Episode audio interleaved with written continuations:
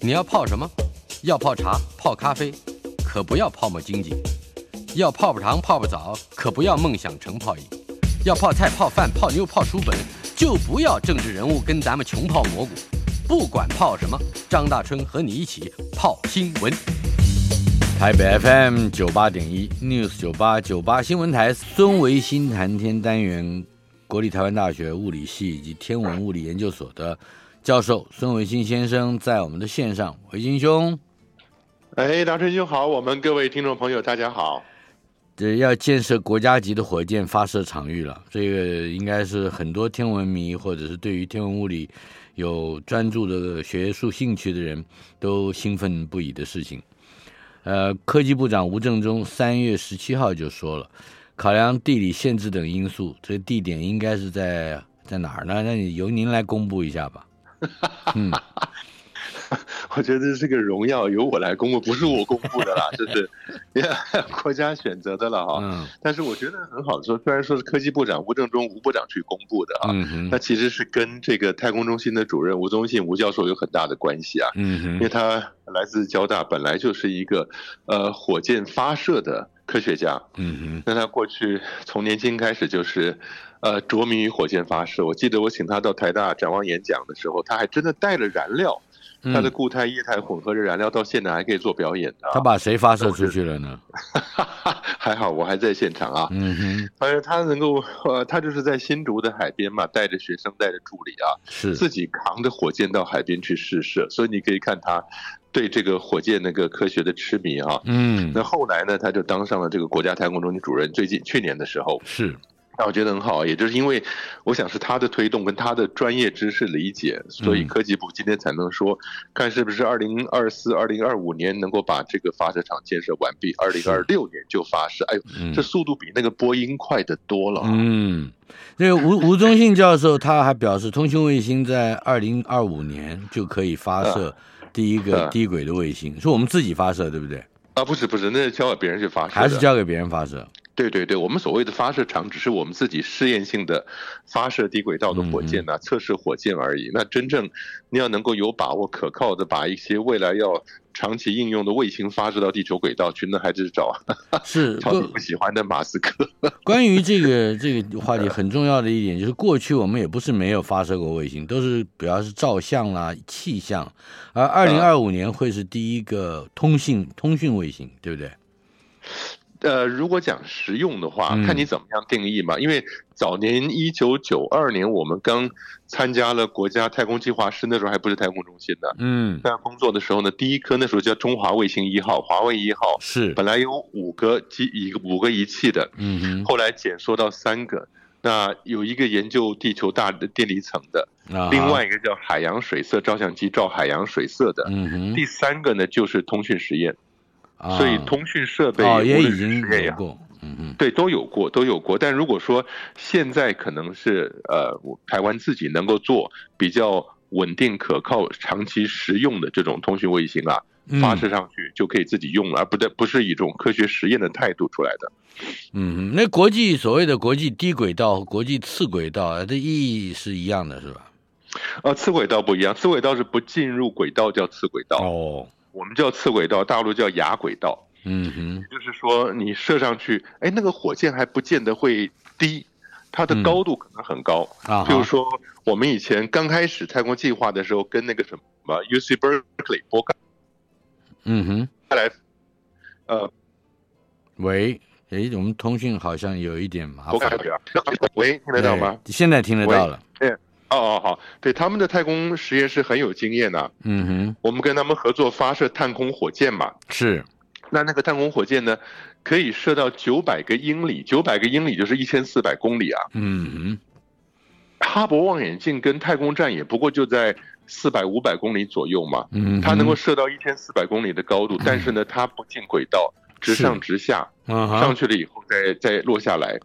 啊那所以呢，这个就叫亚轨道、次轨道了。啊哈，进入轨道的话，就是你给它一个足够大的侧向速度，射上去了以后呢，它就绕着地球转。嗯哼，但是如果你不给它侧向速度，上直上直下的话，嗯，啊有些任务并不需要让它进轨道的话，就是叫叫次轨道了。 是哎呀，好的。另外，台湾这这我不知道是不是新闻写错哈，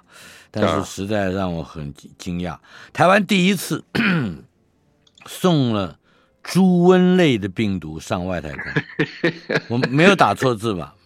没有啊，他说是猪瘟类的病毒啊，可是并不是真的会在太空站上造成猪瘟的啊。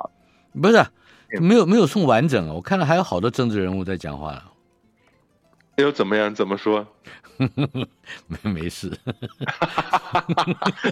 不敢再说一遍了。 了解啊，没有，就是这也是经过了日本，因为日本，我我记得以前的我们曾经在垦丁天文台啊，嗯培养出来一个很优秀的学生啊，他是到日本去去念了一个学位是宇宙建筑，因嗯，为他对太空是痴迷的不得了，一个很好的一个姓张的年轻小朋友啊。但他后来，那在台湾呢，就自己形成了成立一个公司，那这个公司是可以代理国外发射的这个，呃，任务发射的服务的啊。是那所以呢， 所以呢，有一些比较小的实验就可以通过这个年轻人呢，他们把送到美国跟日本上去，因为他也代理日本的发射服务。嗯那就说我们这边能够想到什么好的实验，在小规模的，类似像我们以前讲的一 U、二 U、三 U 这种立方卫星的是啊哈小规模里头啊，那弄好了以后。送到美国或者日本，跟着他们的火箭射上去，就可以进到卫星或者甚至到太空站、国际太空站去做合作的。是，所以呢，这也是一个，就是把病毒送上去，看那个病毒病毒蛋白质嗯，送上去了以后呢，让它在无重力的情况底下去成长，嗯用这种方式来研究病毒的结构吧。呃，这一批猪瘟类的病毒，它是它得先到日本去是吧？嗯，对，因为要它通过日本一个公司叫 SpaceBD 的公司啊，啊，对对，然后送送了送去日本，但是呢，回来的时候也是经过日本回来的，嗯对，因为都是日本哼，的它公的司在整个的旅程可以稍稍介绍一下吗？就是这个病毒，还有我们怎么怎么装载，怎么怎么发射，怎么控制，以及它会产生一些什么样可能预期中的变化，并且有研究的结果。对，实际上是这样子，是国家辐射中心呐、哎另外，新竹那边我们不是有大的那个呃辐射加速环嘛，圆的环嘛，新竹啊哈、嗯那以前我们就叫那个辐射中心呐、呃，同步辐射中心。那后来叫、叫国服中心，国啊对家，同国家中辐心，射，嗯哼，对，那是非常壮观的嗯呃一个一个大型世界级的一个器材。那那个呃国服中心呢，它是可以把无论是晶体也好、药物也好、材料也好，都可以摆在辐射中心出光口。那那个光其实不是我们可见光，是非常高能量的光啊，可以嗯去探究晶体内部结构的嘛。嗯哼，所以呢，它这个是呃，国服中心就想说我们要研究病毒的蛋白质了。嗯那哼，结果做事的方法 就是像您刚刚讲的，他先要打包以后嗯送到日本，那是日本呢再带到美国，嗯那哼送到了国际太空站，待一段时间了以后，一个月。嗯一个月的太空长晶实验，让它的晶体能够长得出来。啊那哈，长出来了以后呢，再从太空站送回来，回来以后再回到日本，日本再回到台湾，这样子。那我们怎么能知道这些个类病毒颗粒或者跟它独特配方的这些化学溶液啊？呃，嗯它是它不是在运送途中就发生变化了？啊， 没有，他们把它是分开。对他不在对？说，我们不 你想我啊，那快递的就是也有可能把它打开看看啊，是 吧？呃，不不不 啊不不，行啊！大人就不是啊，是这样子啊。你有没有看那个送外送的？我就是在想 Uber Eat 跟 Food Panda，有些时候对吧？你吃的人没吃到，顾客没吃到，他们先吃一吃。啊，不是啦，他是这样子啊。他说那个病毒本身，你你说你买外送，你如果要嗯叫面条的话，它是怎么样装来的？它不是把面条放汤里面吧？ 不会，呃，对，应该汤是面汤分归开汤，不是哎吧，有的时候哎对你所以叫的是汤面，可是来的时候是干面，因为汤喝掉 了。哎呦，他这个是把病毒跟那个病毒会生长的液体分开来的啦。嗯所以分开哦来以后，你送到太空站上去以后，你再把面加回到汤里面去，那不就能够哼，做实验了？哦哦，它有这一套，所以到了太空站，它会自动的产生一个一个一个变化，是吧？ 哎，对对对对嗯。对，顺便你给太空人也送去一碗汤面分开的面也不错啊这是猪瘟类病毒，对，不过我觉得很好啊，至嗯少我现在看到最近这些年啊，哎，台湾在在太空科技或者参与国际间先进的尖端实验呢、就从嗯小规模逐渐开始慢慢成长。因为我觉得，得这种事情就是你要做，要去做以后才会学到里边其实不是那么难，累积的知识，那个知识就是可贵的经验了。就这样一步一步做，没有什么取巧的方法的。嗯哼，对，专家还表示说，如果这个样本的经过大概是有几一两天的时间，是吧？中间嗯虽然说发会发生什么事情，谁也说不准，但是这个嗯样本在运输的过程里面，它的待遇规格是比人还要好 的。那对对对，比啊 Uber Eat 是是和 潘吧达呀，就是 身为身为一个人，你还不如一个猪瘟病毒，呃，是是不是这样说？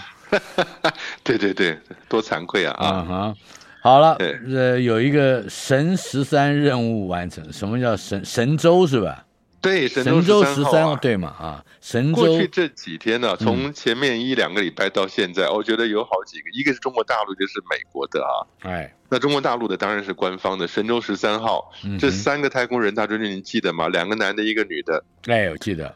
对，那女的还有个女孩王亚平，呃，嗯很很有名的。他们在太空做过两次天宫课堂了，给给给地上的学生上课。那反正那是单位课程里面收视人数最多的这种课程，嗯，几亿个小朋友在看啊。是，但是呢，他们回来了，回来以后很顺利，我觉得很令人惊讶，是他们现在连回地球的方式都非常的迅速。嗯，以前呢，从呃太空站好不容易到了回家了，归乡心切，但是你坐进去以后，那个太空船呢，在地球周边要绕十几圈，把所有该做的程序都做完了。嗯，调整完以后嗯，才能够真正穿过大气层落下来嘛。是，那这次大陆他们把它缩短成五圈，嗯，哎，为什么第一个为什么原先要转个十几圈，第二个为什么又可以缩短成五圈？因为它下来的时候啊是有好几个嗯舱，在过程中呢需要先丢掉一个舱，然后再丢掉一个舱。那每次要丢掉一个舱之前，它需要有好多准备程序啊。嗯哼，那现在呢，只不过大陆把一些程序简化了，然后调整了先后次序，那就变成有些程序呢是可以集在一块儿做的。是那这样的话，它就不需要绕十几圈，它就绕十五圈，嗯该做的这些准备工作就做完了，就可以直接下来了。嗯哼，否则的话，哎你说嗯早上八点钟离开国际太空站，你通常以前的做法是要到晚上十点、十一点嗯才会落在地上。是。那么这一次是十六四月十六号上午九点五十六分，嗯，呃，这个神舟十三号带的人返回了内蒙古东风着陆场。啊，嗯嗯，他们对三个人在在太空站待了很快啊，时间过了，待了一百八十三天呢，半对年。对， 我记得我们去年提过嘛，是吧？对去年好像是十月份他们发射升空上去的时候，嗯我们节目里也说过了。是的，那然后他们三个人也蛮搞笑的，很有趣啊。出舱行走就是我们叫太空漫步，他们叫嗯出舱行走嘛。是，那这三个里面资历最深的是他们的指令长，他们就 commander 指挥官就叫指令长了。嗯哼，叫翟志刚翟志刚是有经验上去的嗯。那第二个呢，那就是二号，他们叫零零二。嗯那栋梁就是就是王亚平那个女的，她有经验的，是那个神舟十号、十一号，她好像去过一次。第三个叶光富是年轻的，嗯哼，年轻还没有经验上去，所以他是栋幺、栋两跟栋三。嗯哼，所以呢，等到翟志刚这一次任务上去第一个出舱的时候，他回报是就跟北京讲啦，说是什么栋幺我已出舱，感觉良好。嗯哼，那结果呢？王亚平在里面还没有出去，因为待会儿他也要出去嘛。嗯他说：“我即将出舱，感觉良好。嗯哼，”那那个第三个个怎么讲的？他就说：“我我下回出舱感觉 良好。”觉得慢慢幽 默的。那其实我当然觉得很重要的一点，除了咱们自己做科研实验之外，嗯去呃去测试什么太空衣啊，然后做科学实验之外啊，嗯我觉得很重要，他们只是做天宫课堂，因为我们自己搞物理教育的，尤其是搞这些有趣的物理实验，在失重状态底下的。嗯，那你看地面上，他们上课的方式是什么？他们先让大陆的小朋友，你要听课的小朋友，准备一模一样在太空里面的器材。哦，无论你是说很简单，保特瓶啊、水杯啊，或者木塞子啊，或者什么小木棍儿什么的，嗯是你都准备好，太空做你也跟着做，嗯，但是你就会看到你做的那个物理现象跟他的完全不一样。嗯哼，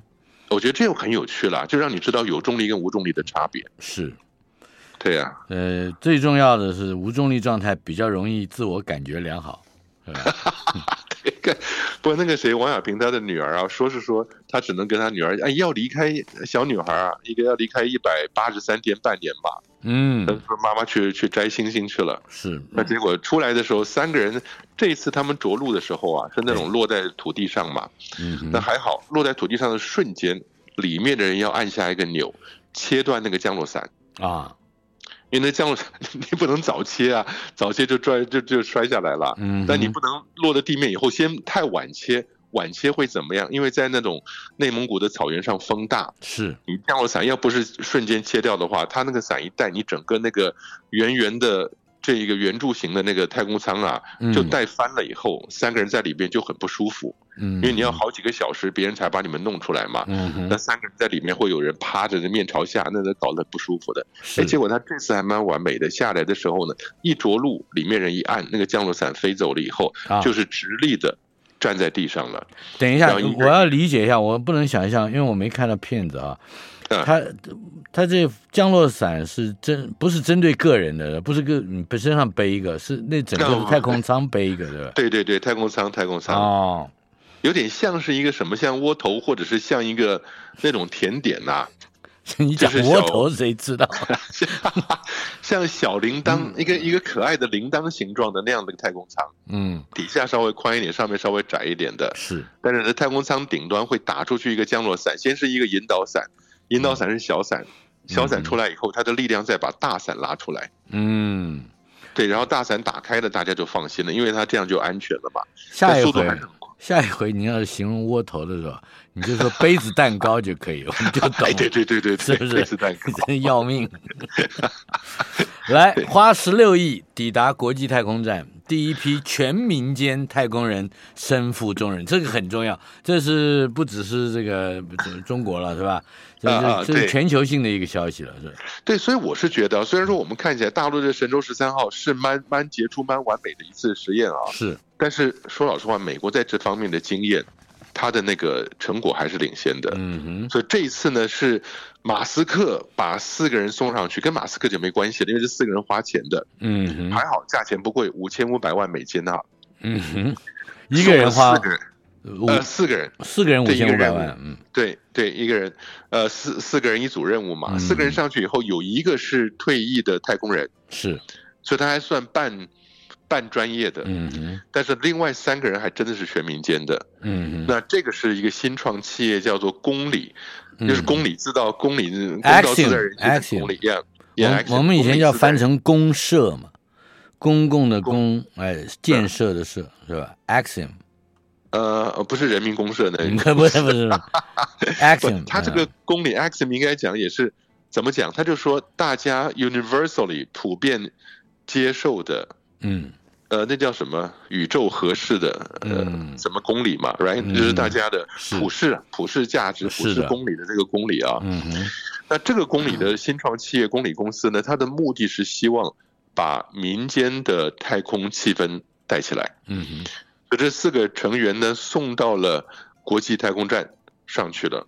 在那个上面呢，待了有十七天。十七天哎，我觉得很搞笑哎，嗯为什么？因为他原来打原来打算只待八天的。哦，四月八号，啊台湾时间四月八号，他那边四月七号上去。嗯哼那其实你说待八天，四月十五号不就下来了吗？嗯哼可是呢，下来的时候底下的回收厂天气不好， 啊所以又待哈，了。所以就 多待了几天，对的，我不知道那钱是不是五千五百万美金，再按照这日子往上加啊。没有你耽误我没有行程，我还要你赔钱呢，是吧？哎，说的也是啊，嗯有买那个耽误行程的保险，是不是？但他们做了二十几个实验在上面，啊。这对，就就说是在停留在太空站期间执行了二十五项任务，对对对可对以对。大致上解释解释嘛？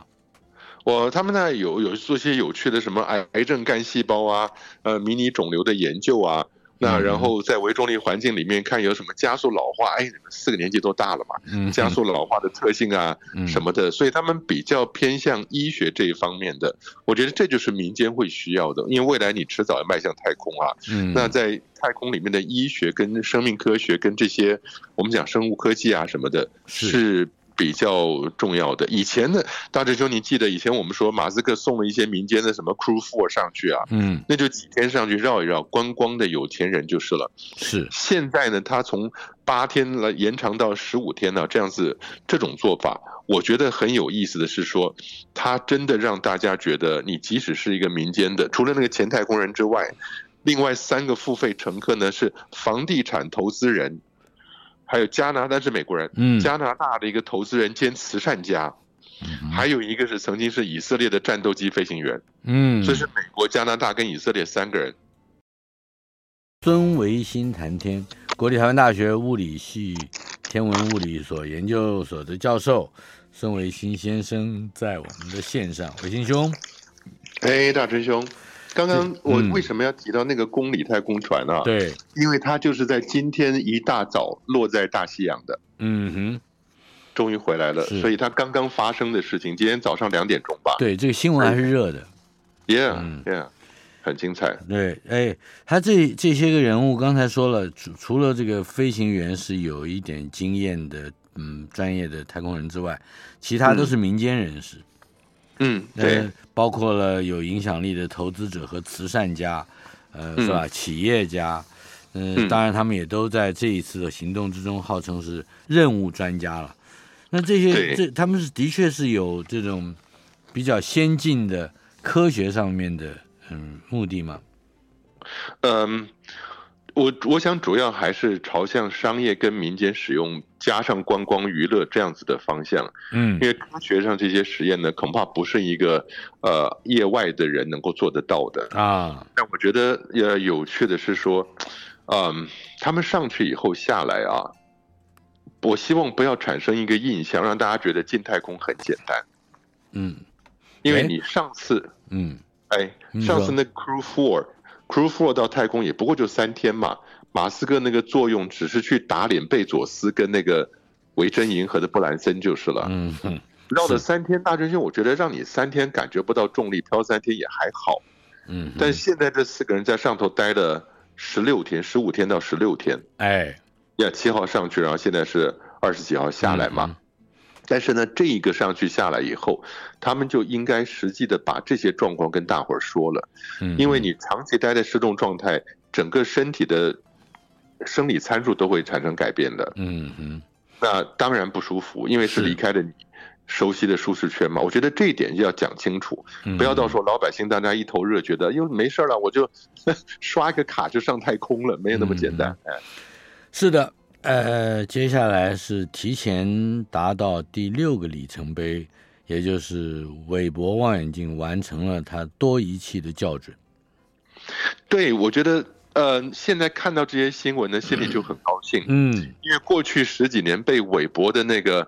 呃 cost overrun 嗯经费嗯哼超支啊，然后这个出问题，那个出问题，然后一会儿被机器耽误，一会儿被疫情耽误，哎，看着简直想着几十亿美金就这样丢到水里头打水漂去了。嗯哼，但现在呢，上去以后每一个阶段几乎都是正面的消息，啊哈，那所以它总共有七个阶段，到七个阶段完成以后嗯，就能够开始做科学观测了嘛。是，那现在第六个阶段也已经完成了，嗯哼，那所以主要是校准仪器校准啊，是。跟最后一个阶段就是把温度降到非常非常低的温度。这个我记得你曾经好几次提到，就是啊好像太空本来就是一个很冷的地方，但是嗯好像还要降温，呃这这一件事情，呃，可以再多解释一点吗？对，是这样的，就是降温，它希望因为你有红外线的观测，嗯哼，那我们以前至少在在我们地面上做红外线观测的时候啊，嗯，地面勉强能做呃近红外的观测，嗯哼，到中红外的观测就非常不容易了。嗯哼，也就是我们这样讲好了，可见光是红橙黄绿蓝靛紫嘛，对不对？嗯，是到了紫光呢是能量很高、温度很高的紫光、蓝光，嗯是红光反而是温度低的，是的，因为紫光在过去是高能量的紫外线，嗯，红光再往底下走呢就是低能量的红外线了。是，可是现在韦伯就是在红外线的范围里面观测，嗯哼，但是呢，你越来越往低能量走，就从近红外，就是从可见光红光哎出去一点点是近红嗯外，再往波长更长、能量更低的叫中红外了。中红外成像谱光谱仪，嗯对，实际上我们每一个人所释放出来的能量，大概就在近红外到中红外的九麦克左右了。嗯所以你看，人都会释放，室温环境里面桌子椅子都会释放中红外啊。嗯，所以你不要要把望远镜的温度降到很低很低，让它自己不要发出中红外来，是才能看得到宇宙的中红外嘛。嗯所以，但是问题是多多低的温度啊，嗯很很简大致上，我不知道大家还记不记得那个高中、初中的物理啊，有零零下两，百六十几度哎，两百七十三是绝对零度，啊哈，就是物理上面达到两百七十三，所有东西归于静止，那个是绝对零度啊。嗯那我们正常的摄氏零度，我们习惯的摄氏零度的冰点啊，嗯是正的两百七十三度，是也就是我们正常习惯的冰点呢，是比绝对温度要高两百七十三是度的的。那现在韦伯终于把它降到零下两百六十七度了，哦，只差六所以到度，底只差六度就到绝对零度，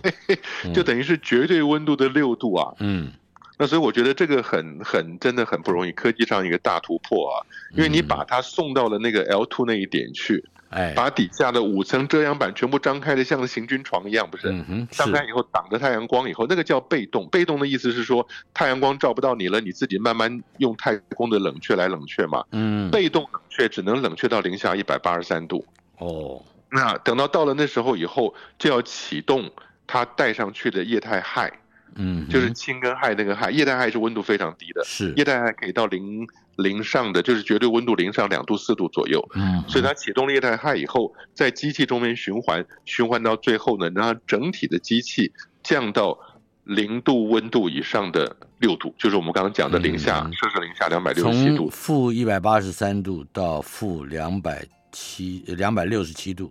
哎，这这要这要转好几个礼拜，一两个月这样降的，嗯。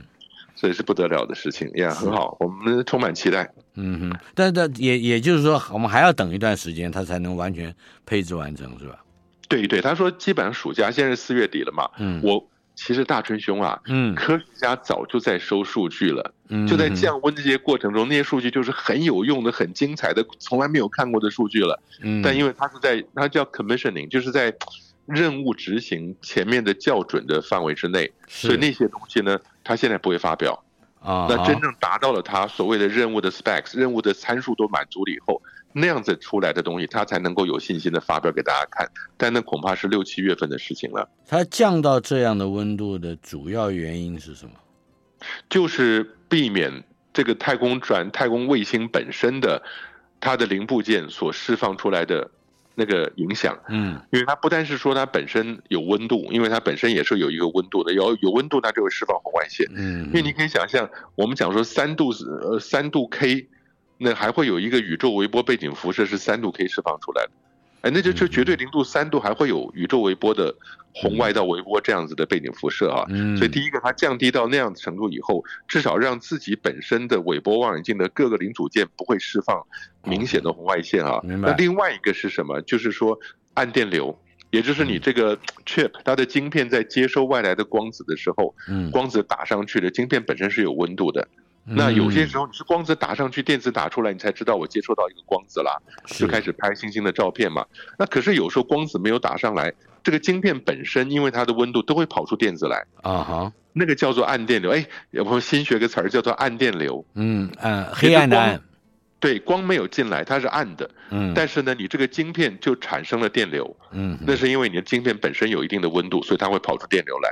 所以这个也是需要用绝对温度去降低的，这这早老让我想起来，测不准，测不准，测不准，是不是啊 两回事，两回事，跟那个测不准是又两不回事一样了，？嗯，又不一样了，对对对好吧，有机会我们再来把它分析清楚一点。 ，Yeah，哎啊，这是跟您学真是太多了，你看，是吧哎呦，，不敢当，不敢当，来，巨大的太空望远镜可能用液体的镜面来达成，哎，呃，我觉哎得这个很， 液体，嗯，它这个液体有两种概念啊，哎，一个是说你把它做出一个液体的膜来，然后呢，到了太空以后，你把液体灌进去。嗯，另外一个呢，是我们以前在，哎呦，零五年探索物理博览会就搞过一个液体望远镜，嗯哎，我们在地面上做，哼，是，它那个。那个桶子，那个金属桶子，我们做了一个大概五十公分的金属桶，嗯哼，那个金属桶底下让它转圈圈，开始等等一转。下，等一下，等一下，你讲五十公分的金属桶是五十公分直径是吧？对，哎五十公分直径的一个一个金属桶，就是你拿个桶子来，那个桶子是五十公分直径的啊啊，一个啊圆啊柱形啊，啊，那也不会太高，嗯大概四十公分高左右，嗯朝里面灌水。嗯哼，那灌水以后呢？灌完水它不是平面的嘛，一个圆柱对里面灌一层水嘛。嗯哼但是这个圆柱形的桶子呢，金属桶会开始转。嗯哼，一开始转的结果，它有一个离心力，会把水甩出去。啊好，所以它中心凹了以后呢，两边高起来的，形成了一个抛物面。嗯哼，可是呢，两边高它也不会无限高，为什么？因为它水高了以后，它又有重量，所以是重力跟离心力的一个巧妙的平衡，哎，让这一个开始转起来的水面嗯变成了一个抛物面。变成一个弧面那了就是吧？哎，这抛物面是可以聚焦的，它就变成一个望远镜的镜面了。嗯哼，所以我们先在这一个圆柱上面悬吊一个什么小灯泡，然后一个小东西在那个地方，嗯你原来是没有办法通过这个平面看到这个东西的。哎，结果一转起来以后，它竟然在焦点的地方就可以把远方的东西形成了一个焦点上面的一个像。啊，哎，它那能等到看你多远呢？那比玻璃可看看起来可可可靠啊，哎，理论上它可以看很远呢、因为它就是一个抛物面的一个正常望远镜啦。是，但是一直在旋转。那旋转到后来，你到了晚上下班了，你把电一关，它又恢复成平面了。 嗯，所喝以水了，嗯啊，它它这就对。但是你知道，如果我们拿水银来转的话，因为水银的反射是非常非常明显的。嗯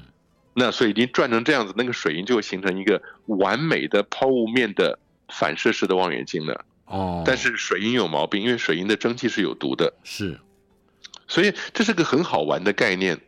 但是呢，它现在讲送到太空的望远镜，可能就不会旋转了，它只要做一个模子，把液体关在里面，因为太空没有重力，所以液体很容易被你操控。嗯哼，所以以后要做大望远镜的话，你可以是用液体做，做上去了以后呢，他们想的是什么？液体上去以后，再想办法把它固化。是。稍后片刻，马上回来。台北 FM 九八点一 News 九八九八新闻台，孙维新谈天单元，国立台湾大学物理系及天文物理所的教授孙维新先生在我们的线上。维新兄啊，哎呀，听您的节目，你看看什么都学到了，今天又学到了暗电流，是吧？还有啊这个，对还有这个巨大的液体镜面的太空望远镜。呃对，关于关于宇宙发展的，就是尤其宇宙知识发展的里程碑啊，NASA 已经确认了五千颗系外行星。呃，我们来谈谈这个话题。对对对，不过大真兄，我想听我们常听我们节目的听众朋友都知道，这五千颗里边，贡献最大的到目前为止是那个克卜勒嘛，嗯 Captain 那在那之前是用什么呃行星绕行的恒星啊，在扯动恒星，让恒星路径产生一点轻微的周期性的来回的摆荡嘛。是，但那个方法呢，你真的不太容易找到太多。而克伯勒上去是用衍星的方法就找到了很多了。嗯哼，那现在五千颗系外行星是确认了，嗯哼，另外还有五千颗候选天体。嗯，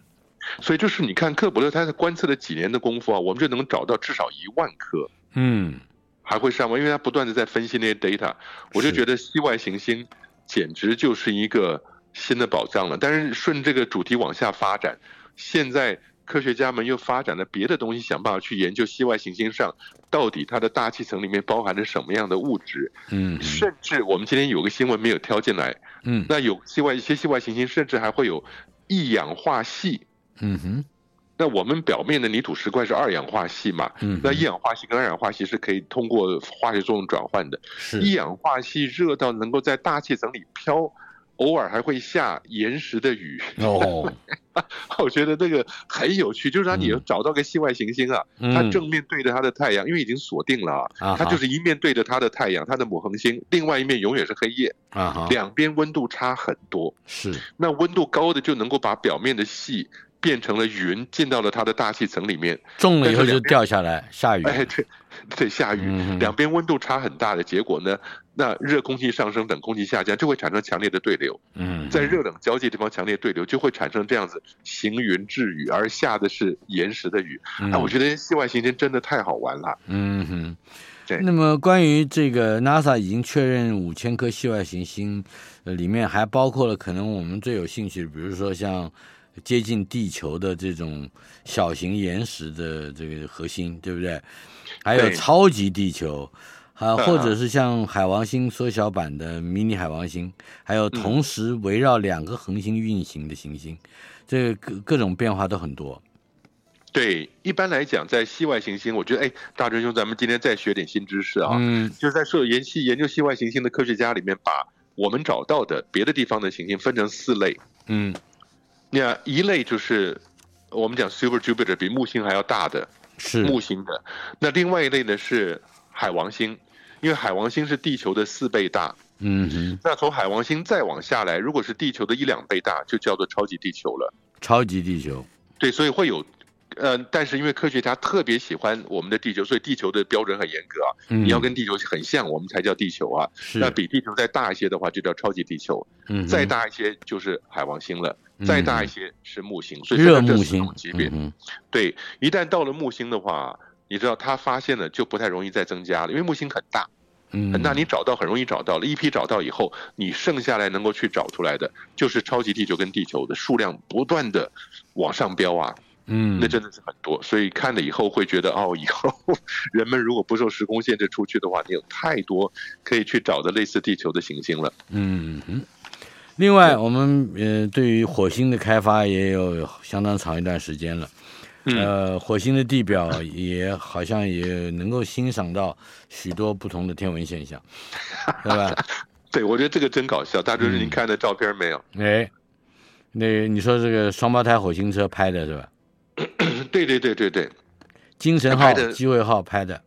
毅力啊，毅力毅力号拍的，嗯，这是那个 Perseverance 毅力号拍的啊。是，他拍的是什么呢？拍火星上看日食。嗯哼，哎，大春兄，我们在地球上看日食，大伙儿都知道是月球走到了地球跟太阳之间嘛。对，那月球把太阳呃整个遮挡住到了了，或者挡到一半，所以有日偏食、日全食的啊。嗯火星也会哎，因为火星有两个小的卫星哼，哎，绕着火星转，所以它总会，而且更常发生，会经过太阳的前面把太阳挡掉。我记得就是 Phobos 是吧？一个对，Phobos 跟 Deimos， Deimos，一个叫嗯对 Phobos 一个叫恐慌，一个叫惧怕。嗯哼，那可是问题是很好笑的是，这两个卫星小的不得了，嗯然后形状又不圆，嗯哼，一个像马铃薯，一个像狗骨头的啊。是，那从太阳前面过去呢，就会把太阳挡掉的一个奇形怪状的一块东西，嗯哼，所以真的没有地球的日食那么精彩。嗯但是呢，它经过的太阳前面，又因为它这个卫星虽然小，一个是二十公里，一个是十二公里，你觉得那么小的东西去挡掉太阳一百四十万公里的东西，呃，但是它因为它近，嗯，这两个卫星离火星很近，所以火星人上火星人要欣赏日食的也还是可以看得到。嗯，这两个卫星还不小，它可以是把太阳挡掉个四分之一、五分之一差的。不多，对看得对对看得出差不多 来，看起来很好又玩又像一个眼球是吧？呃 Yeah 哎也啊 yeah，像一个破掉的蛋壳。哎，这个好，这个比喻好像破掉的蛋壳，一个黑的一个一个窟窿嘛。大师兄啊我，我呃，广播节目看不见，听众看不见，可惜，应该应该上网站推荐一下这个网站，对不对？对，上网你只要查，你只要打“火星日食”四个字，就会火看到星嗯这个日食，嗯，对火星的日食，看到这个以后，我又把上火星看日食写到我的那个 bucket list 里嗯面去了，就是愿望清单里面去了。 我以为写准备到要你日记上去了。然后不是有那个 bucket list 吗？外国人讲的，嗯有就是有一路有玩到挂那个电影里面嘛，嗯，要想做的事情也很好玩，很有意思。哎呀，你有有那么一个 bucket 的这个，你你就会变得非常非常沮丧啊，因为大部分的实现不 了。人生我觉得苦短啊生的活，哎，不管生活充满着积极性啊，不是吗？我们两个就是不一样，你看奇怪吧？对对对啊我们两个是反向运行的这个天体 啊，偶尔会在很遥远的地方见一面，错错嗯个身、是吧？也火星上的因素很不一样，来来说说这个，这个也是我没听过的。因因为音速声音传播的速度，它是一嗯个疏密波，它是空气震荡造成的嗯速，呃，你把声音传过去嘛。是，在地球上面，正常一大气压底下，二十度 C 的正常温度啊，空气传播的速度很清楚，每秒钟三百四十三公尺，嗯，就大家记得每秒钟三百四十公尺就是了啊。是到了水里面，因为水密度高了嘛，每哎秒钟一千四百八十公尺。是，那如果到了钢铁的话，每秒钟是五千公尺。嗯所以固体传音的速度远超过液体，液体超过气体了。是，但到了火星上，它的它的大气压是我们百分之一嘛，密度是六十分之一啊，嗯，所以它的速度呢，测量了一下，哎呦，每秒钟两百四十公尺。很慢，对，你嗯觉得慢了，嗯但是故事不是这么简单。嗯，它本身火星上百分之九十五是二氧化碳，哎，它跟我们空气组成不一样，是所以二氧化碳传递声音的方式呢，高频跟低频是不一样的。哦，哎，这个很有趣。他他，那你听到的一个乐曲里面有高频跟低频，可是你听到的时间不同，对不对？对，你在火星没有办法办户外音乐会了，嗯，那因为你那高声音频是什么形态传过来的呢？高频的就随便抓个高频的声音啊，它比低频随便抓个也每秒钟要快十公尺。高频的会比较快。高频比较快，对对对，啊所以你一个女孩一个男孩同时在远远的地方叫大春兄啊，不你会不先是听这到样女说孩的，就你跟周玉蔻同时叫 我，对吧？我会先听到周玉蔻确诊的呃，对对对对对，啊低频声音的听不到，对，啊所以很好玩。但是问题年纪大了以后，我们高频的也反应耳朵也不灵光了。啊哈，反正高频低频我现在是明白了，幸亏这世界上有周玉蔻啊。我们还有一分钟的时 间，太阳活跃程度超乎预期，对，我觉得今天有两个新闻，一个是这个太阳活跃程度啊，台北天文馆，嗯我觉得很好，天文馆不断的发呃发展发发出来这个的太阳表面黑子有多少克嘛，说是会影响电力。我跟你讲，哦对台北市天文馆一定有受到政策指示，说哎呀，这个会影响电力啊。所以到后来，对你现在终于松鼠不能怪了，你只能怪嘛对对对对对太阳黑子。太，阳了哈嗯， ，yeah yeah。是不是？但我想这个是一回事啦，就是马上就是二零到二零二五年左右会达到第二十五个周期的高峰啊。嗯